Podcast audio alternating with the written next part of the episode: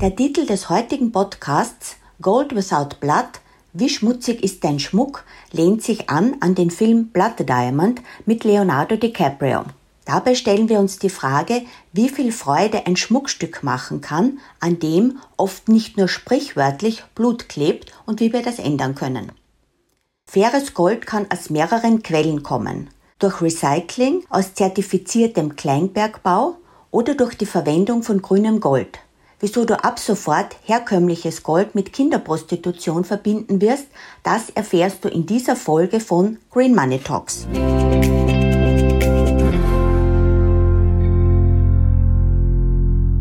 Mein Name ist Heidrun Kopp und ich leite das Institut für nachhaltiges Finanzwesen und das sind die Green Money Talks. Green Money Talks, der Podcast für nachhaltige Geldanlagen, einfach erklärt und ohne Fachbegriffe. Heute sind wir bei Alexander Skrein in seiner Schmuckwerkstatt in Wien zu Gast.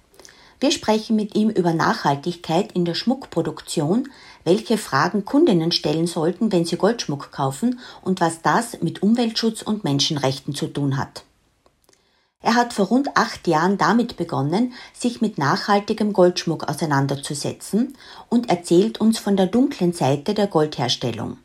Dinge, die man sonst nie mit schönem Goldschmuck in Verbindung bringen würde. Lieber Herr Skrein, herzlich willkommen bei unserem Podcast Green Money Talks, bei dem wir uns mit nachhaltigen Geldanlagen beschäftigen. Der Valentinstag am 14. Februar steht vor der Tür und das ist üblicherweise ein Datum, wo das eine oder andere Schmuckstück gekauft wird. Und das haben wir diesmal zum Anlass genommen, um uns mit Ihnen ein wenig über nachhaltigen Schmuck oder konkret über nachhaltiges, faires Gold zu unterhalten. Was bedeutet denn das konkret, wenn wir von nachhaltigem, fairen Goldschmuck sprechen? Was macht hier den Unterschied aus? Der Unterschied liegt in zwei Bereichen. Das eine ist einmal die Frage, woher kommt das Gold? Und das nächste ist gleich dann auch der Weg zu dem Menschen, der das Gold dann schenkt oder selber tragen wird in Form von Schmuck, ähm, wie muss das Gold in seiner Geschichte ausschauen, damit diese Menschen zufrieden sind mit dem, sie, mit dem, was sie haben und auch dann noch zufrieden sind, wenn sie die ganze Geschichte dazu kennen. Ähm, ich möchte gleich ein Beispiel dazu nennen. Die Goldförderung, die klassische Goldförderung, funktioniert entweder durch große Industrien oder durch Kleinminen, normalerweise in Dritte Weltländern, sehr stark in Südamerika. Äh, und man muss sich vorstellen, dass dort oft in den Kleinminen Familien oder ganz arme Menschen unter schrecklichen Umständen im Boden herumgraben Riesenlöcher machen äh, und die Welt verunstalten und dafür aber überhaupt nichts verdienen, weil sie dann am Schluss ausgebeutet werden. Äh, Gold wird in diesen Bereichen gefördert unter Einsatz von Cyankali und Quecksilber, äh, der den Boden versaut, dort wächst die nächsten tausend Jahre nichts mehr und bei den Menschen selber bleibt nichts übrig. Das geht dann, wie leider in vielen anderen Industrien auch, dann in den Bereich natürlich der Kinderprostitution hinein. Das heißt, es sind gigantische, nicht nur Umweltschäden, sondern substanzielle Schäden äh, dort auch bei den einheimischen Menschen. Äh, wenn jetzt diese Geschichte jemandem bekannt ist, der zum Beispiel bei uns sich Ehringe machen lässt, dann würden die meisten Menschen diese Ehringe nicht tragen wollen. Das heißt, äh, das ist einmal ein Akt der Fairness seinen Kunden gegenüber, dass man die Dinge so macht und die Materialien so einkauft, dass dahinter kein Geheimnis sein muss. Es ist aber auch ein Fairness des eigenen Selbstverständnisses gegenüber, des eigenen Spiegelbilds gegenüber am nächsten Tag in der Früh, dass man mit dem, was man in seinem Leben und in seinem Beruf macht, die Welt nicht überflüssig geschädigt hat. Das ist aber als gesamtes Lebenskonzept äh, zu sehen, nicht nur als berufliches Konzept. Bevor wir richtig durchstarten, fassen wir nochmals die unterschiedlichen Begriffe zusammen. Wiederverwertetes Gold wird auch als Recyclinggold bezeichnet. Durch das Wiederverwerten wird die Umwelt nicht nochmals durch schädlichen Abbau unter Verwendung von Quecksilber und Cyanid belastet und Menschen müssen nicht unter unwürdigen Bedingungen das Gold zutage fördern. Bei Gold, das aus zertifiziertem Kleinbergbau kommt, stellen NGOs wie Fairtrade und Fairmind sicher, dass sowohl der Abbau als auch die Arbeitsbedingungen in den kooperierenden Minen korrekt abläuft. Die Verwendung von Schutzausrüstungen und Schulungen im Umgang mit Chemikalien gehören hier ebenso dazu wie faire Löhne. Grünes Gold wiederum wird nicht durch Abbau gewonnen, sondern nach traditioneller Art gewaschen. Aufgrund der weltweit verfügbaren Mengen kann die Schmuckindustrie nicht auf dieses Gold zurückgreifen. Wer mehr dazu erfahren will, findet dies und vieles mehr dazu auf der Ögussa Website. Und wo bekommen Sie dann das Gold jetzt her, dass Sie eben genau diese, diese Bedingungen nicht einkaufen? Es gibt dazu Organisationen, die sich mit der Überwachung von Produktionsketten und Lieferketten von Gold beschäftigen. Äh, es gibt auf der einen Seite kleinere NGOs, die gegründet wurden. Es gibt aber auch einen Zusammenschluss von Großindustriellen, die sich darum kümmern, dass hier diese Lieferketten überwacht werden. Der eine Weg ist, dass man bereits in der Mine anfängt. Äh, und da gibt es zum Beispiel äh, Fairmind Gold. Fair gefördertes Gold ist eine Organisation, die auch zu einem Großteil von Österreichern mitgetragen wird, äh, wo bereits vor Ort, im Wesentlichen in Peru und in Kolumbien, bei der Förderung darauf geschaut wird, dass die Leute entsprechende Lebensumstände haben, die Produktion unter so wenig wie möglich Einsatz von Giften gemacht wird äh, dass Mindestpreise gezahlt werden, die über dem sind, wozu die Leute am Existenzminimum normalerweise arbeiten müssen, sondern wo sie eine vernünftige Existenz haben. Äh, das ist die eine Seite. Also das fängt hier in der Mine an und wird nachher in der Lieferkette bis zum Goldschmied kontrolliert, dass das wirklich funktioniert. Äh, wie gesagt, Fairmind ist eine Organisation dazu. Äh, Fairtrade hat einen Teilbereich hier auch übernommen. Äh, es gibt dann andere kleinere Organisationen noch zusätzlich. Es gibt die zweite Variante, die jetzt von der Industrie deutlich gefördert wird. Das ist der Bereich von Recycling Gold. Wenn ich auf das Recycling Gold gehe, dann ist hier die Kontrolle in Goldscheideanstalten ich versuche das jetzt zu vereinfachen, um nicht zu technisch zu werden. In Österreich gibt es zum Beispiel ein Unternehmen, das ist die Ögussa mit über 80 Prozent Marktanteil. Das heißt, man kann davon ausgehen, dass das ganze, der ganze Goldschmuck, der in Österreich erzeugt wird, oder 80 Prozent davon das Gold von der Ögussa kommt. Und die Ögussa hat zwei Produktionsstraßen, die getrennt laufen. Die eine Produktionsstraße ist normales Gold, normales Recyclinggold weil alles Gold wird geschieden. Das kommt unrein, geschieden heißt, der Schmutz kommt raus und am Schluss bleibt feines Gold übrig. Und da gibt es eine Recyclingstraße, wo darauf geachtet wird, dass das gesamte Gold, das hereinkommt, wirklich vorher im Umlauf war. In Form von Schmuck, in Form von Bestandteilen von Handys, herausgewaschen, was auch immer. Äh, also Gold, das definitiv die Umwelt nicht beschädigt, weil es schon im, Umwelt war, im, im Umlauf war. Die andere Recyclingstraße kann ohne weiteres einkaufen aus Minen oder Goldbarren oder eventuell neu gefördertes Gold. Ich persönlich oder auch wir hier in, in, in unserem Familienunternehmen schauen darauf, dass alles Gold, das wir verarbeiten, Recyclinggold ist, weil ich bin der Überzeugung, es ist nicht nötig, neues Gold zu fördern. Das heißt, das Ziel ist es, dass kein neues Gold mehr gefördert wird. Ziele hat man dazu, dass man träumen kann. Ziele müssen nicht erreicht werden, nach meiner Überzeugung. Äh, ein Ziel führt dazu, dass ich weiß, auf welchem Weg ich richtig gehe. Das heißt, Sie haben bei Ihnen in der Schmuckwerkstatt nicht mehr Gold und recyceltes Gold. Das heißt, es kann überhaupt nicht mehr vermischt werden, weil Sie nur mehr recyceltes Gold Wir haben bei uns nur Recycling Gold und wir mhm. haben nur, das ist wichtig, zertifiziertes Recycling Gold. Mhm. Das heißt aus der zweiten Förderstraße. Mhm. Das bedeutet, dass wir ungefähr 8% mehr bezahlen für das Gold, das wir mhm. kaufen. Mhm. Und äh, ich bin aber damals, als ich die Firma umgestellt habe, habe ich überlegt, zwei verschiedene Goldarten zu fahren und bin draufgekommen, dass das verwaltungstechnisch ein Wahnsinn ist, weil ich müsste theoretisch zwei Produktionen laufen haben. Äh, und da ist die Entscheidung gefallen, es aus organisatorischen Gründen äh, nicht zu machen. Äh, und der andere Punkt war, dass mir in dem Fall eine meiner Töchter gesagt hat, Papi, willst du es halb nachhaltig sein? Das war eine sehr einfache Frage, wo eigentlich nur eine vernünftige Antwort äh, möglich ist.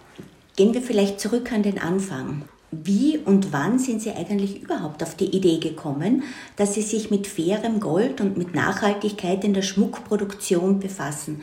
Hat es einen Anlass gegeben? Hat es eine, eine Person gegeben? Was war quasi der Zeitpunkt, äh, diese Entscheidung zu treffen? Ja, es, es gab eine Person, das war eine Mitarbeiterin von mir, ähm, ich greife jetzt zurück. Äh, meine Frau und ich, wir sind Gründungsmitglieder gewesen von respekt.net. Äh, das äh, ist eine Plattform, die sich damit beschäftigt, nachhaltige, aber nicht nur nachhaltige, gesellschaftspolitische Projekte zu finanzieren. Und im Zuge dessen gab es auch relativ viel Öffentlichkeit äh, über uns. Äh, ich selber habe mich dann sehr engagiert für eine Trans Transparenzplattform für österreichische Abgeordnete. Äh, das war mir ein wichtiges Thema. Und dann hatte ich eine Goldschmiedin hier, die Caroline Kerschbaumer, äh, die heute Geschäftsführerin von Zara ist. Also nicht von, von Zara, nicht von der Modekette Zara, sondern, sondern von der Antirassismus-NGO. Und die Caroline ist, ist, irgendwann einmal zu mir gekommen und hat zu mir gesagt, Herr Skein, ich verstehe nicht, äh, wie können Sie auf der einen Seite dieses gesellschaftspolitische Engagement mit Ihrer Familie betreiben und auf der anderen Seite unseren Kunden das Gold verkaufen, das wir ihnen verkaufen. Zuerst wollte ich davon überhaupt nichts wissen, weil ich habe mich mit dem Thema noch nicht beschäftigt gehabt äh, habe mir es kurz angeschaut und gesagt, okay, das kriege ich logistisch nicht rüber, das ist zu kompliziert und ich möchte das gar nicht angreifen. Äh, leider Gottes hat sie mir diesen Floh ins Ohr gesetzt und als ich dann nach Hause gegangen bin und darüber nachgedacht habe, äh, ist mir eigentlich durch den Kopf gekommen, äh, gegangen, dass ich gesagt habe, so ein Blödsinn, dass sie mir das gesagt hat, weil jetzt, wo ich es weiß, kann ich keinen anderen Weg mehr gehen. Ich muss überlegen, wie ich damit umgehe und wie ich das ändere. Also sie hat mir einfach wirklich den Daumen auf den richtigen Punkt gedrückt, äh, so dass es eigentlich keinen Ausweg war. Weil alleine dadurch, dass ich es wusste, wäre die Möglichkeit nur gewesen, jetzt unanständig zu werden. Und das wollte ich dann doch nicht. Es war nicht ganz freiwillig, es war schon ein gewisser psychischer Druck da. Können Sie sich noch erinnern an die Anfangszeit, wie die Reaktion war? Es ist zwar jetzt offensichtlich von einer Mitarbeiterin induziert äh, geworden, dass Sie überhaupt eine Trendwende in Ihrem Schmuckstudio gemacht haben. Aber wenn Sie sich so zurückerinnern, wie war denn die Reaktion zum Beispiel auch in der Branche von Ihren Mitbewerbern? Haben die irgendwie hinter Ihrem Rücken gesagt, ein bisschen merkwürdig wird da jetzt das Krein oder wie haben Sie das empfunden? Also ich bin allein aufgrund unserer Schmuckentwürfe auch gewöhnt, dass man uns für sonderbar hält. Das hat schon angefangen, weiß ich, vor 30 Jahren, dass wir aufgesperrt haben und die Menschen vor unserem Geschäft gestanden sind und es für schrecklich gehalten haben, was wir tun und sich gewundert haben, dass man sowas als Schmuck tragen kann. Wobei die Provokation etwas ist, äh, ja, da bin ich heute ruhiger geworden, als ich es vor 30 und vor 40 Jahren war. Äh, aber ich habe keine Angst davor. Wobei ich finde, dass Angst überhaupt ein problematisches Thema ist im Leben. Ja, man hat das für eine unserer sonderbaren Aktivitäten gehalten. Besonders gefreut hat mich aber in dem Kontext, als nachdem der erste Gegenwind gekommen ist, und der war recht stark teilweise aus der Branche, dass vor allen Dingen der Wolfgang Hufnagel, das ist der Innungsmeister der Goldschmiede und der Markus Fasching, das ist der CEO der Ugussa, auf dieses Thema sofort aufgesprungen sind, weil es ihnen beiden menschlich auch ein großes Anliegen ist. Und wir sind dann immer wieder zu dritt zusammengesessen und haben überlegt, was wir machen können. Äh, und es gab damals diesen Traum, diesen ersten Traum, wo wir gesagt haben, wir müssen es doch schaffen, äh, die österreichischen Goldschmiedewerkstätten, das heißt auch unsere Kollegen und Mitbewerber, äh, auf diese Bahn zu bringen, mit fairem Gold zu arbeiten. Es könnte so Österreich ein Vorzeigemodell für faires Gold werden. Und das war eigentlich das Grundanliegen. Das Grundanliegen war überhaupt nicht, dass wir jetzt umsteigen auf faires Gold und was damit machen, sondern von Anfang an war das Grundanliegen, äh, ein, ein, ein Vorbildunternehmen für die Mitbewerber zu sein, damit auch die wechseln. Und wir haben dann auch Schulungen in der Innung gemacht, wie man darauf umsteigt, etc. Also wir haben einiges gemacht, um die Branche zu bewegen.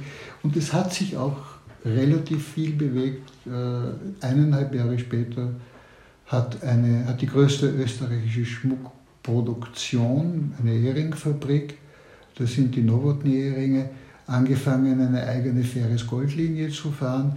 Das Dorotheum hat angefangen, eine eigene faires Goldlinie zu fahren. Äh, also sind sogar die Großen auf diesem Bereich aufgesprungen.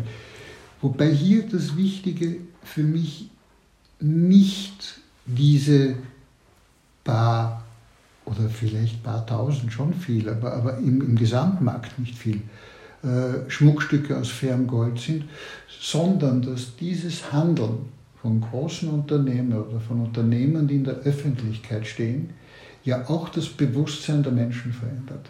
Und das ist eigentlich dann zum Kernziel geworden. Ähnlich wie bei Respekten, dass ich gesagt habe, okay, äh, wir sind Vorreiter, wir haben die Möglichkeit, in die Öffentlichkeit zu gehen, in der Öffentlichkeit wahrgenommen zu werden, auch durch die Werbung, die wir machen.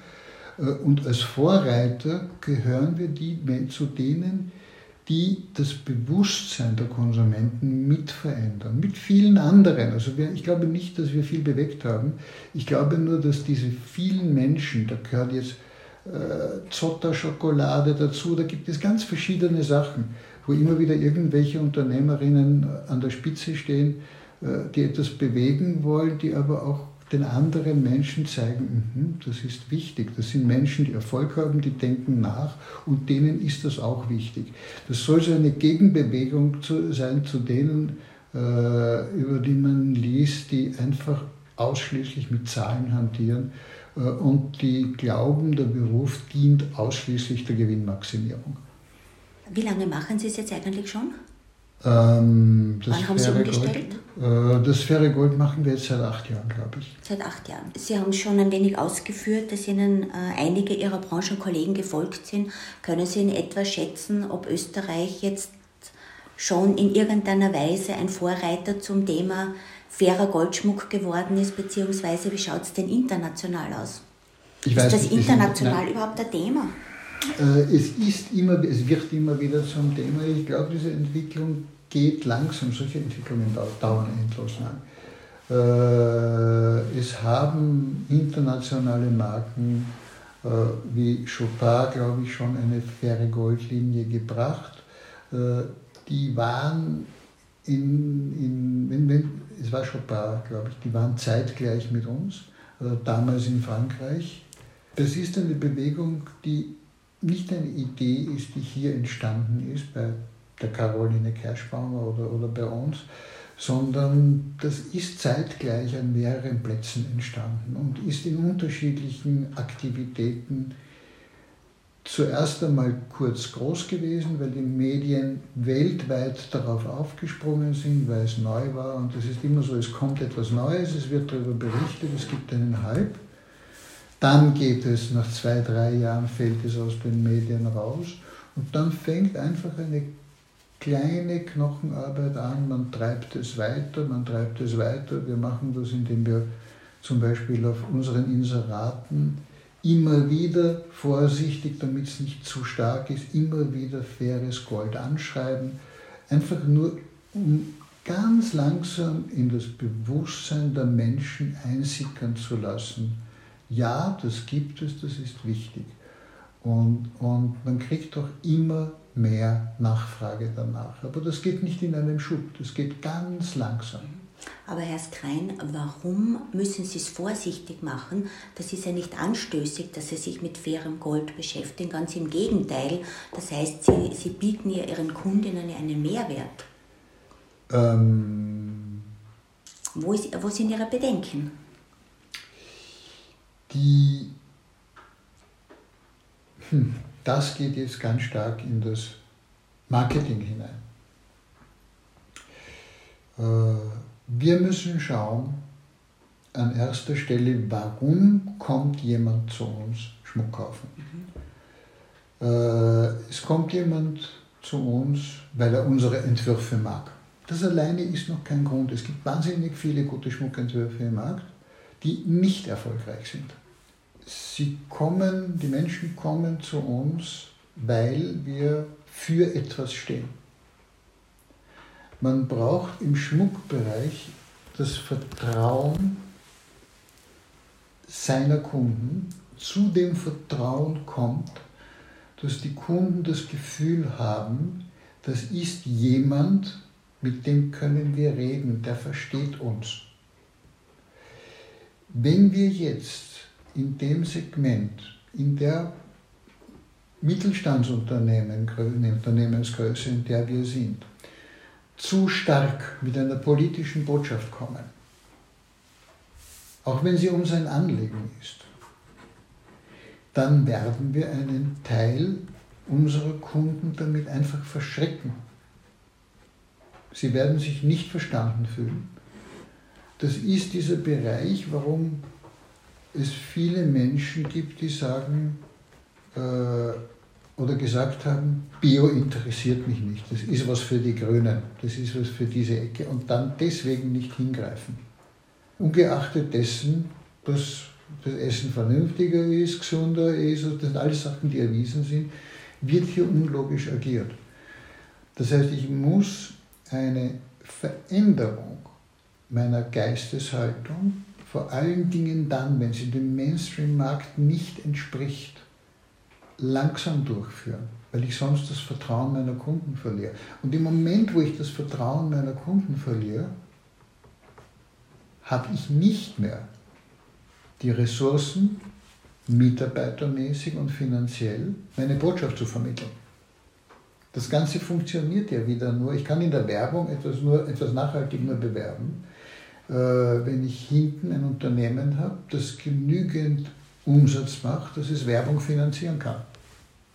Also das ist immer ein, ein das Gleichgewicht suchen. Sie haben von einem Mittelstandsunternehmen gesprochen. Darf ich fragen, wie viele Mitarbeiter Sie haben? Wir hatten vor Corona zehn, momentan sind wir auf sechs. Mhm.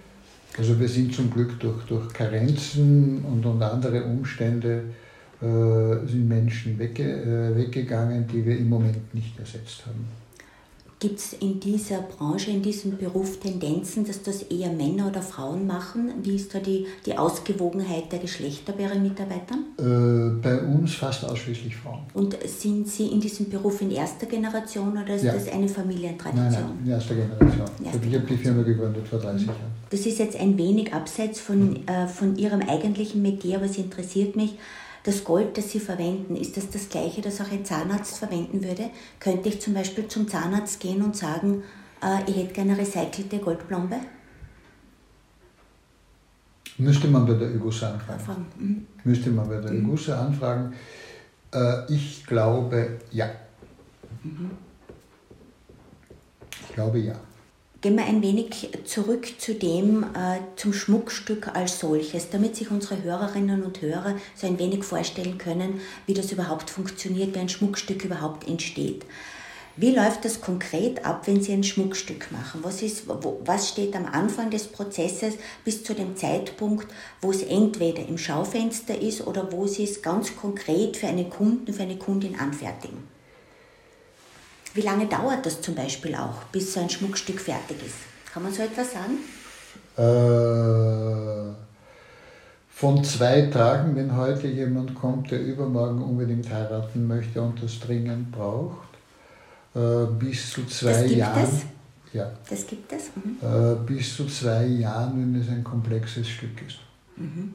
Kann man nicht sagen. Das, das, das kann man definitiv nicht sagen. Ich habe einen Kunden viele Jahre gehabt, der, der äh, in Norddeutschland lebt. Der hat immer zu Weihnachten das Schmuckstück bestellt und mit mir besprochen für das nächste Jahr zu Weihnachten.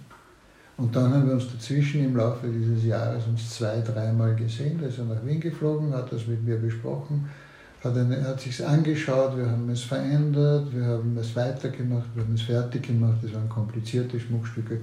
Äh, wo die Edelsteine extra eingeschliffen wurden etc. Also das, das, ist, das sind einfach immer große Projekte gewesen. Und äh, es gibt Menschen, die kommen rein und sagen, wir haben vergessen, unsere Eheringe zu kaufen oder wir haben welche gekauft, die uns überhaupt nicht gefallen oder wo uns die Entstehungsgeschichte nicht gefällt oder wir wollen sie doch aus fairem Gold haben.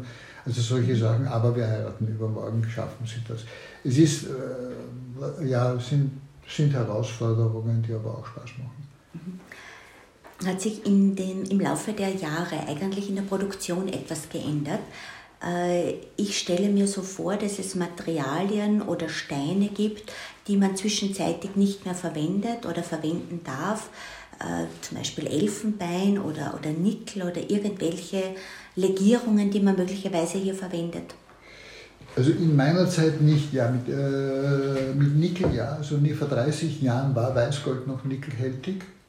Äh, mit einem ganz geringen Anteil. Das ist vor 20 Jahren ungefähr abgeschafft worden. Äh, aber alles andere hat sich nicht verändert. Die Entwurfsmethoden haben sich natürlich geändert, weil das ist in den Computer teilweise gegangen, bei uns noch nicht.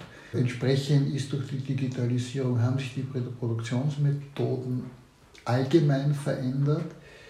Äh, da ist die Schmuckwelt, vor allen Dingen die Anfertigungswelt, die Goldschmiedewelt. Man kann den industriellen Schmuck nicht vergleichen mit dem handgemachten Schmuck in einer Werkstatt. Das sind ja zwei komplett verschiedene Werkstätten, äh, verschiedene Dinge. Ähm, ein kommerziell in einer Fabrik erzeugter Schmuck sieht keine Handarbeit in den meisten Fällen. Der wird von der Maschine gemacht diese Billigschmuckstücke, diese dünnen Kettchen, alles das, was, was, was momentan teilweise so modern ist, äh, ist für mich das Gegenteil von nachhaltigem Schmuck.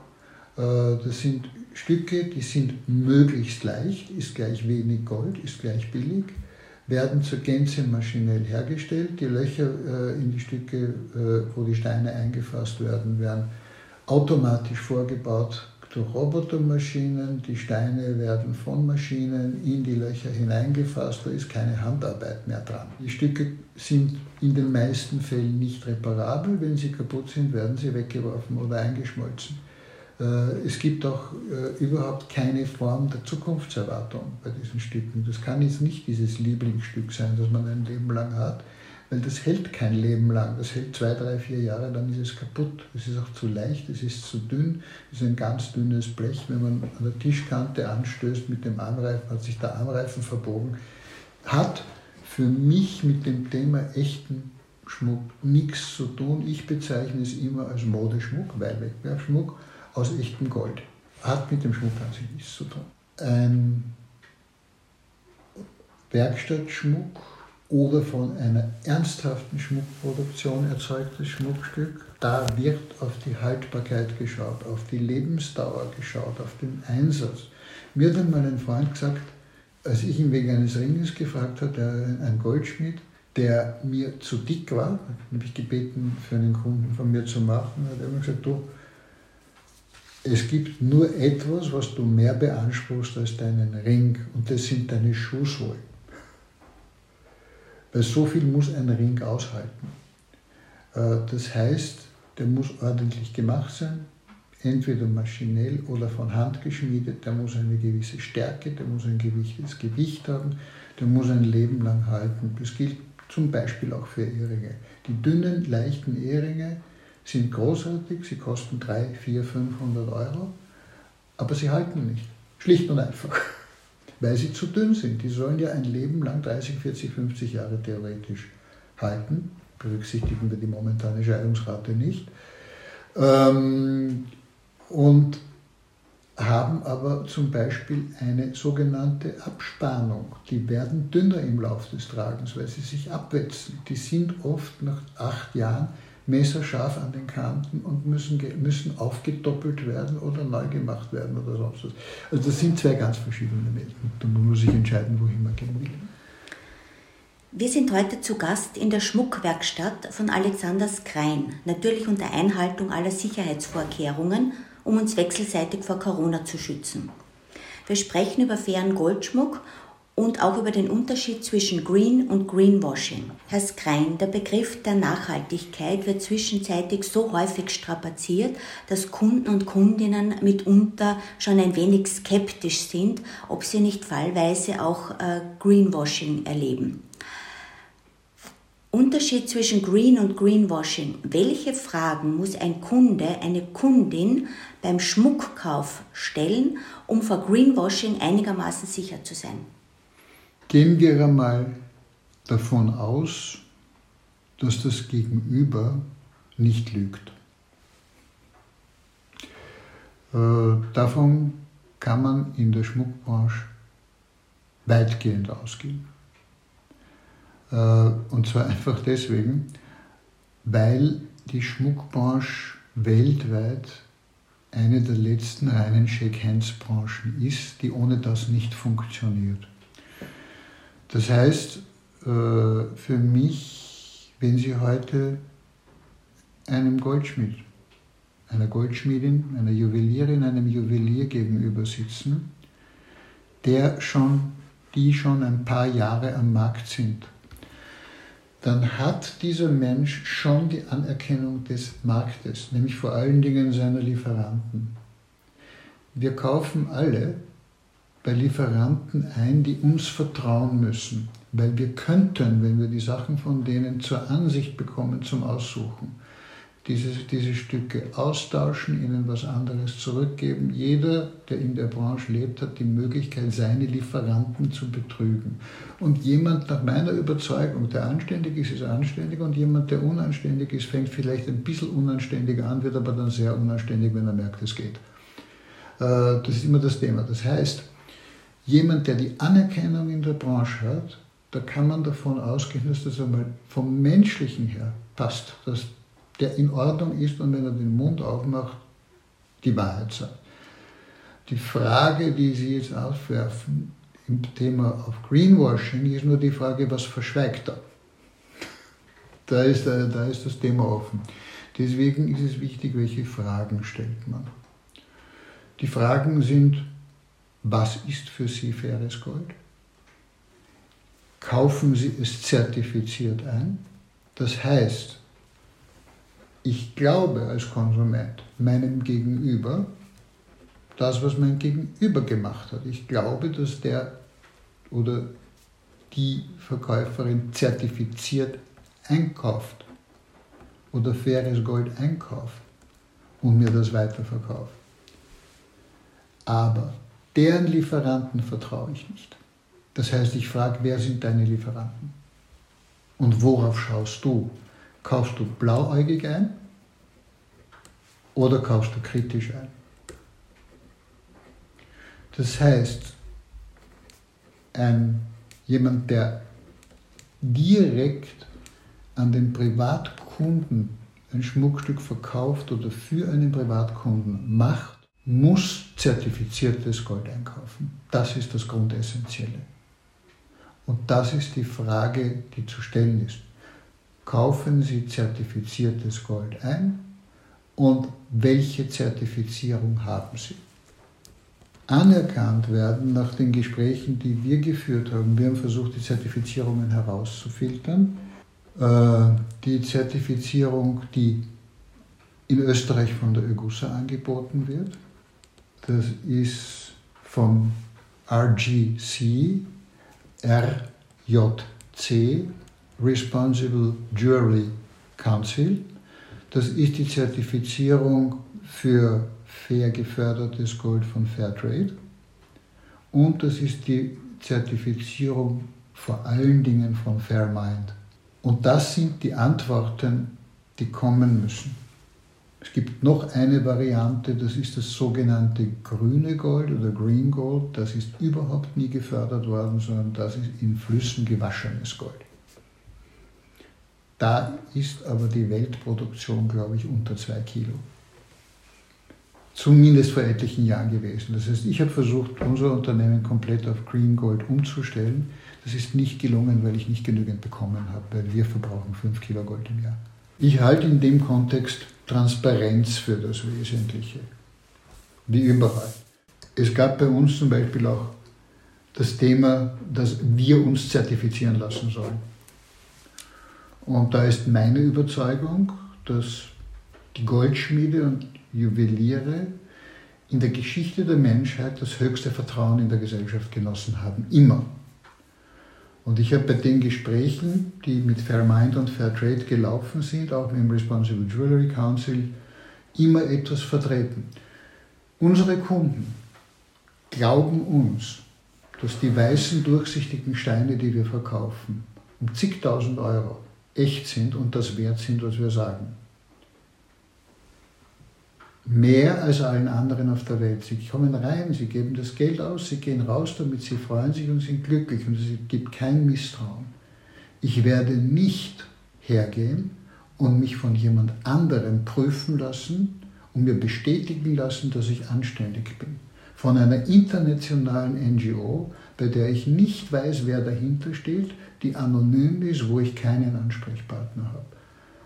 Meine Überzeugung ist, dass wir dieses Vertrauen vom Markt verdienen und nicht in Frage stellen dürfen, dadurch, dass wir uns von irgendwelchen anonymen Gesellschaften überprüfen lassen. Wir lassen uns nicht überprüfen.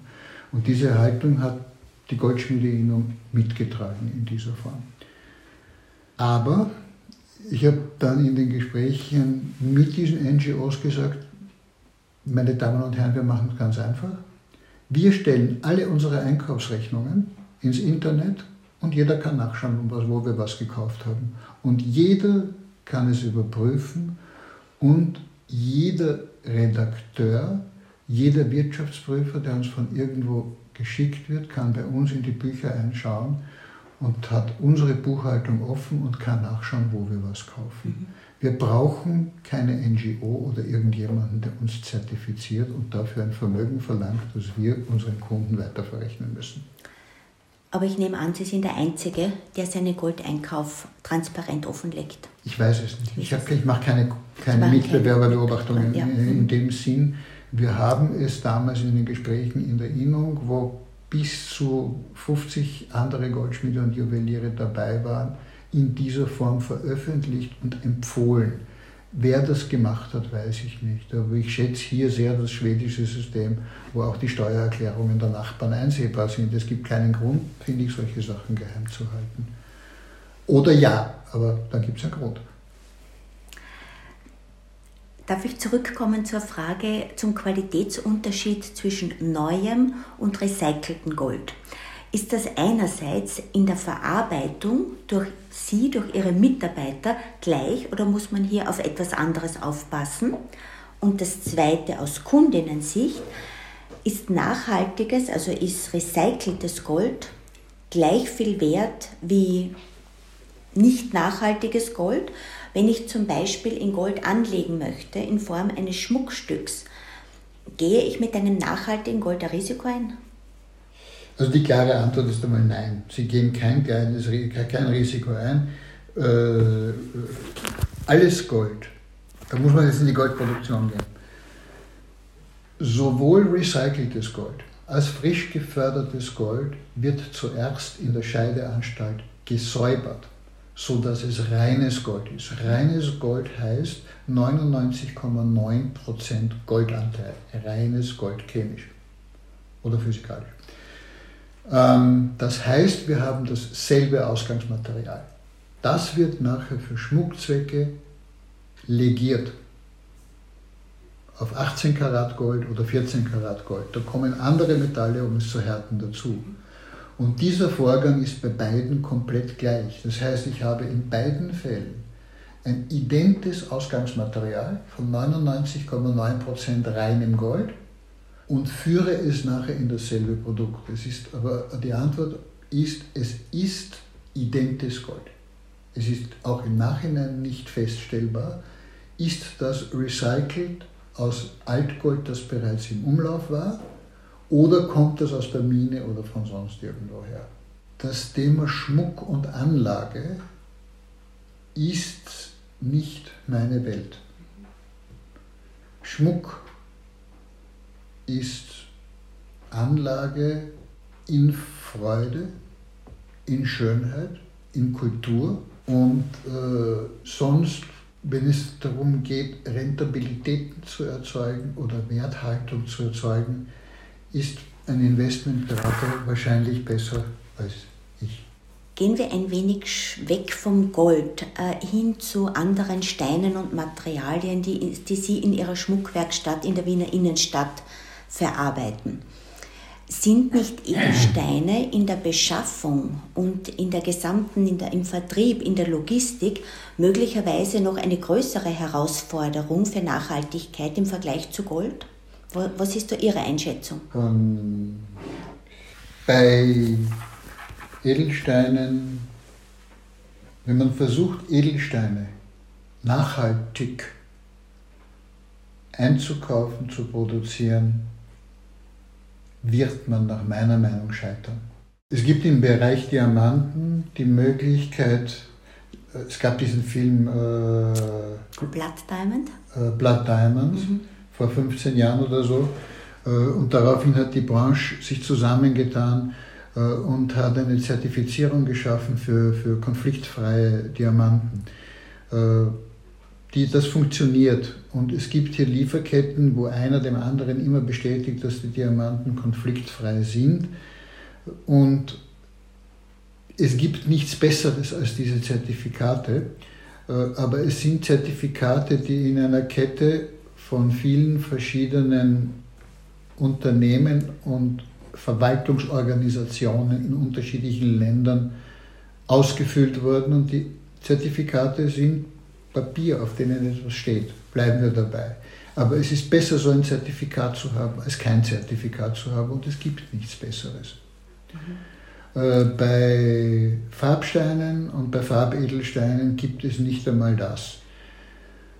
Ähm, es ist die Frage, und wir haben uns mit diesem Thema auseinandergesetzt, es ist die Frage, wollen wir Edelsteine anbieten oder wollen wir keine Edelsteine anbieten. Wenn wir hundertprozentig nachhaltig sein wollen, dann dürfen wir keine Edelsteine anbieten, dann werden wir in dieser Form unser Geschäftsmodell verändern müssen äh, und dazu haben wir keine Lust.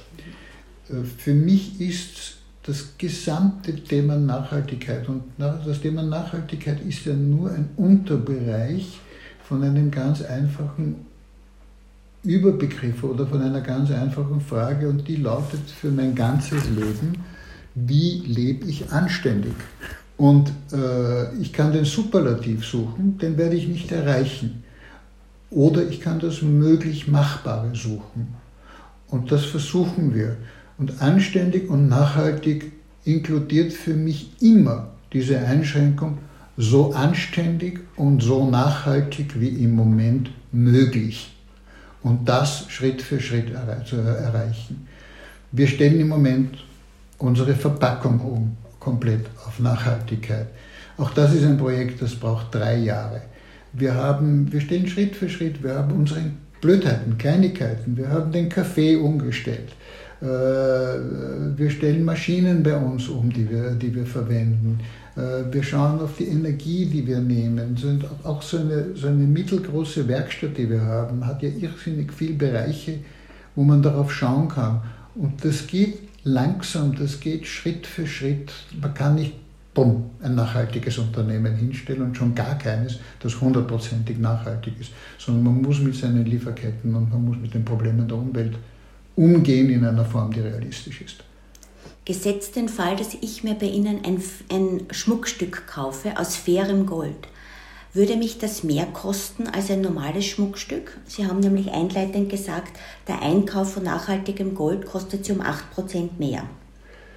Kostet es mich dann auch mehr als Kundin? Äh, nein, wir haben unsere Preise bei der Umstellung nicht verwendet und der Goldpreis ist ein, ein kleiner Teil. Wir haben Entwurfskosten, wir haben Logistikkosten, wir haben die Produktionskosten, sprich die Goldschmiede. Äh, es ist, es ist dieser ganze Bereich. Äh, der effektive Goldanteil bei einem Schmuckstück, äh, den Sie bezahlen, ist so gut wie nie mehr als 40 Prozent, 30 bis 40 Prozent.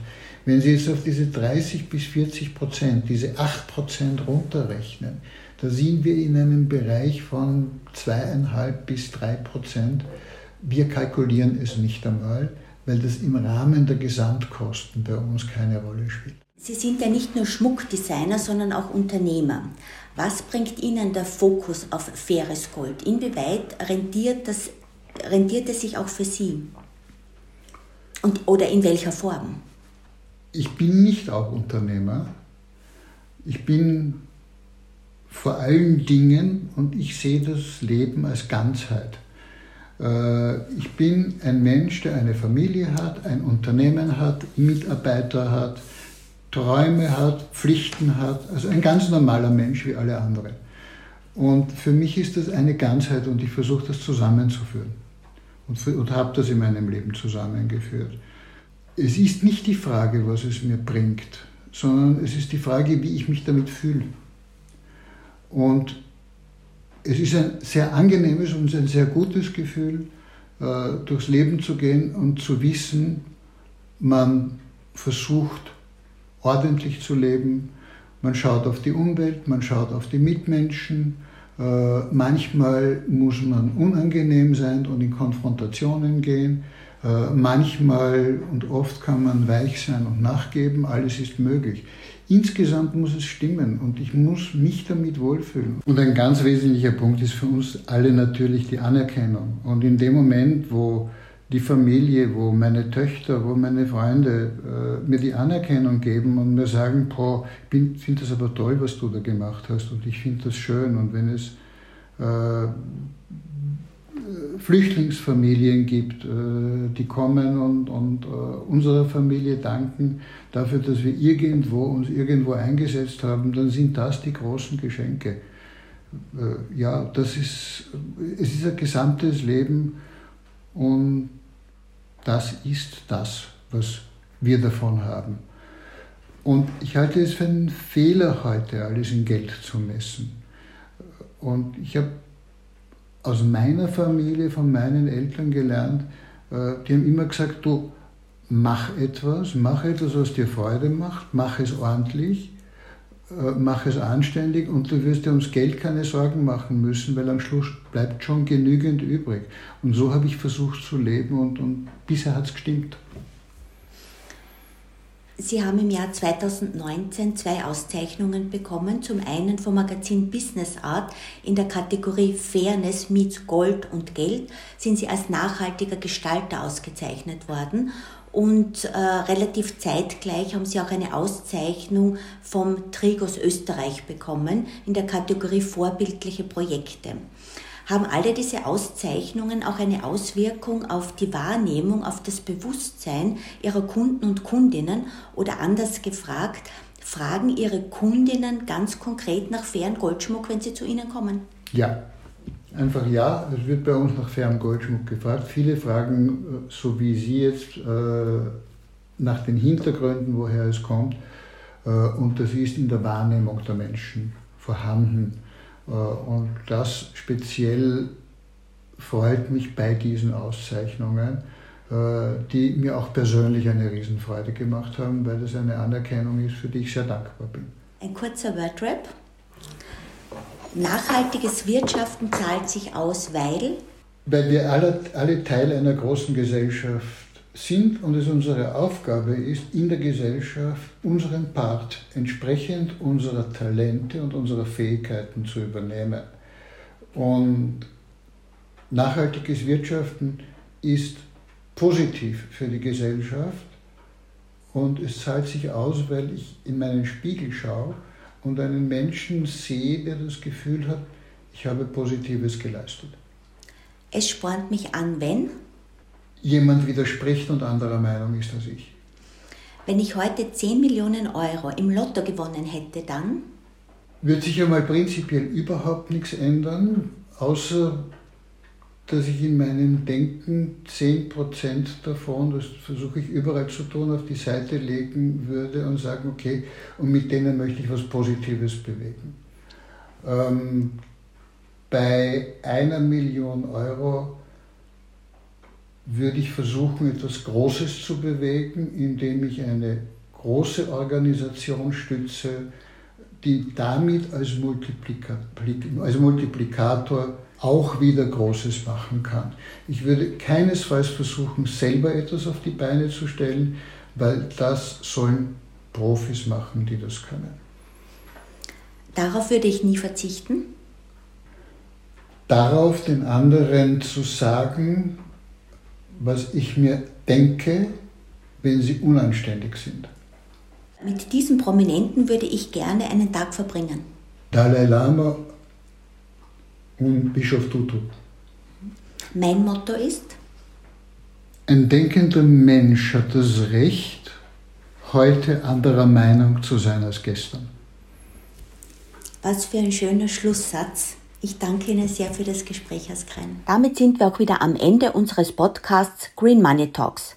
Diesmal waren wir bei Alexander Skrein in seiner Schmuckwerkstatt und haben viel darüber erfahren, wie man recht einfach dafür sorgen kann, dass Goldschmuck weder zur Umweltschädigung beiträgt noch durch unfaire Arbeitsbedingungen belastet ist.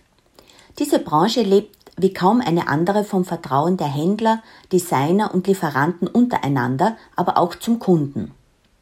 Damit, wie nachhaltig man ein Unternehmen wirklich führen kann oder doch nur alles Greenwashing, wir finden's heraus. Das und mehr in zwei Wochen. Das war Green Money Talks, dein Podcast für nachhaltige Geldanlagen. Bis dahin alles Liebe und gesund bleiben. Eure Heidrun.